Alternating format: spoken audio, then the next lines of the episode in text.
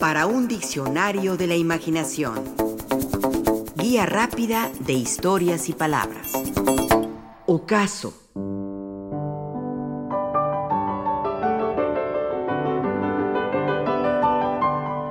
¿Qué buscas, poeta, en el ocaso? Se pregunta Antonio Machado en un poema. No le falta razón. El ocaso atrae, el ocaso provoca la admiración, el ocaso nos acerca a lo sublime. El ocaso inspira al amor, a la reflexión, a la melancolía, al asombro y a la poesía. El propio Antonio Machado lo describe así en su poema Horizonte. La gloria del ocaso era un purpúreo espejo, era un cristal de llamas que al infinito viejo iba arrojando el grave soñar en la llanura. Y yo sentí la espuela sonora de mi paso repercutir lejana en el sangriento ocaso y más allá la alegre canción de un alba pura.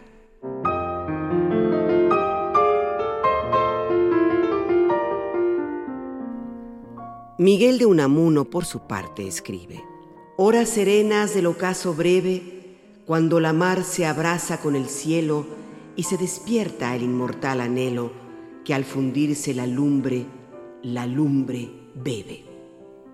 Y Ramón del Valle Inclán. Ráfagas de ocaso, dunas escampadas, la luz y la sombra gladiando en el monte, mítica tragedia de rojas espadas y alados mancebos sobre el horizonte.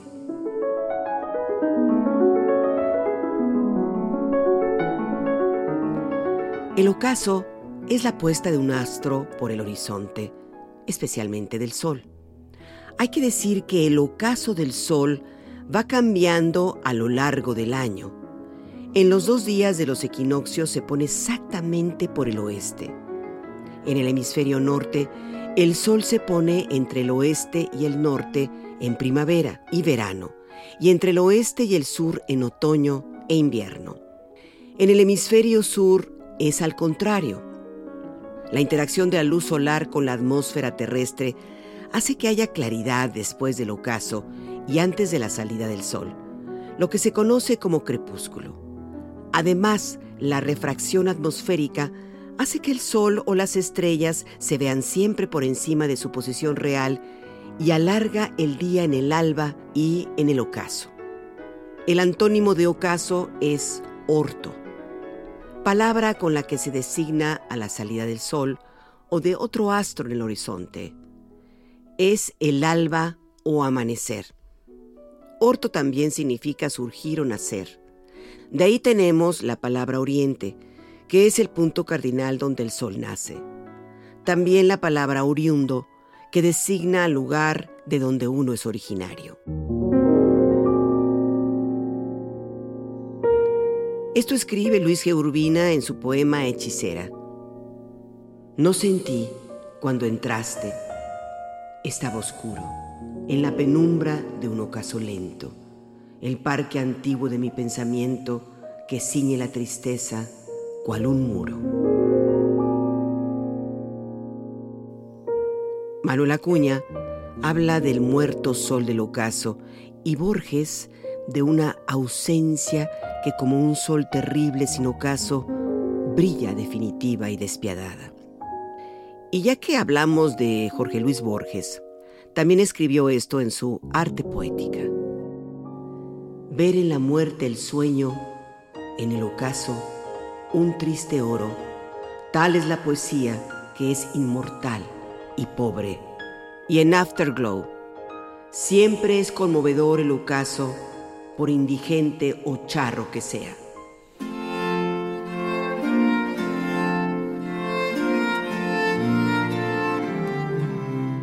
Nos dice la investigadora Julia Blanco Martínez que, etimológicamente, ocaso es un término incorporado en el siglo XVI del latín ocasus, que significa caída, derivado a su vez del verbo occidere, caer a tierra o al suelo, y aplicado a los astros. Este término que etimológicamente refiere a la caída, al decaer del sol, guarda un íntimo vínculo con la necesaria oscuridad que envuelve y sucede a esta caída. el crepúsculo. El crepúsculo por su parte proviene del latín crepusculum, diminutivo procedente del adjetivo creper, que significa oscuro, utilizado ya en su doble acepción, la de sombrío, pero también de dudoso, incierto.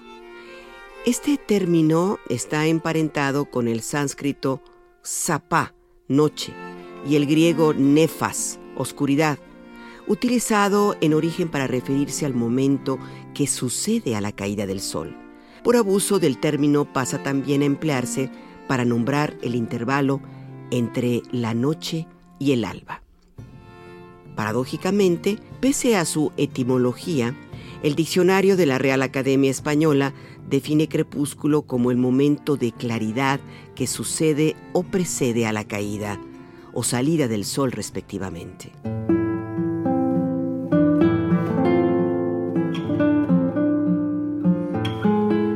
El ocaso tiene otro significado, además del astronómico que ya hemos visto. Se le emplea de manera simbólica para representar el final de algo, llámese una época o una existencia, o para representar que ese final es el comienzo asimismo de algo. Así, en algunos diccionarios se define al ocaso como la desaparición o decadencia de algo. En el arte se refiere cuando la fuerza creativa de un pintor o escritor empiezan a decaer. En la existencia humana se refiere a la vejez, cuando las fuerzas físicas y mentales empiezan a mermar, a desaparecer en nuestros propios horizontes. El ocaso es el momento en que la vida, que es el día, está más cerca de la muerte, que es la noche eterna.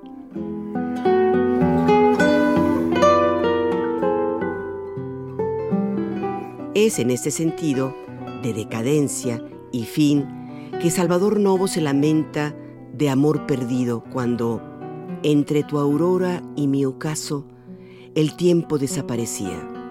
Y Jorge Isaacs cuando escribe lo siguiente, que hundióse en el ocaso de la vida para ya no lucir, ay, para siempre. Y Rosalía de Castro cuando pergeña estos versos, ni flores ni sonrisas, ni sol de primavera busques cuando tu vida llegó triste a su ocaso.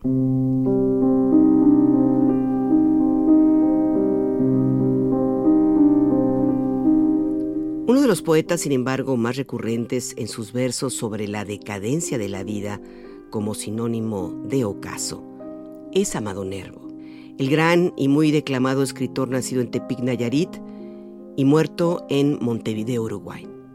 En su poema Unidad, se dirige a su madre para hablarle de su amada inmóvil. Le asegura, Juntas viviréis en mi memoria, como oriente y ocaso de mi historia, como principio y fin de mi sendero, como nido y sepulcro de mi gloria. En otro poema, Amado Nervo se dirige a Azrael, ángel bíblico, para decirle, mi esperanza es una enferma, ya tramonta mi fe. Llegó el ocaso. Ven, ahora es preciso que yo duerma. ¿Dormir? ¿Dormir? ¿Soñar acaso?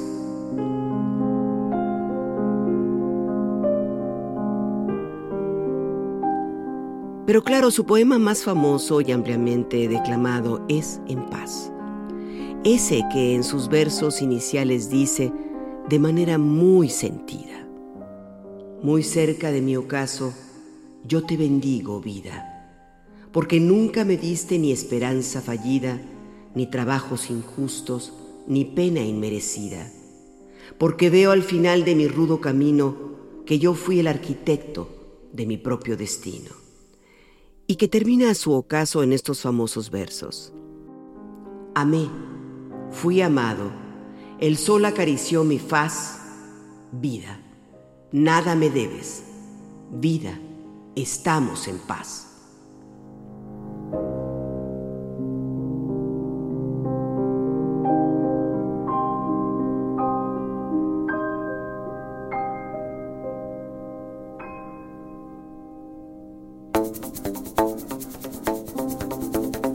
Participamos en este programa Juan Ramírez, Rafael Méndez, María Eugenia Pulido, Mauricio Carrera y Pilar Muñoz.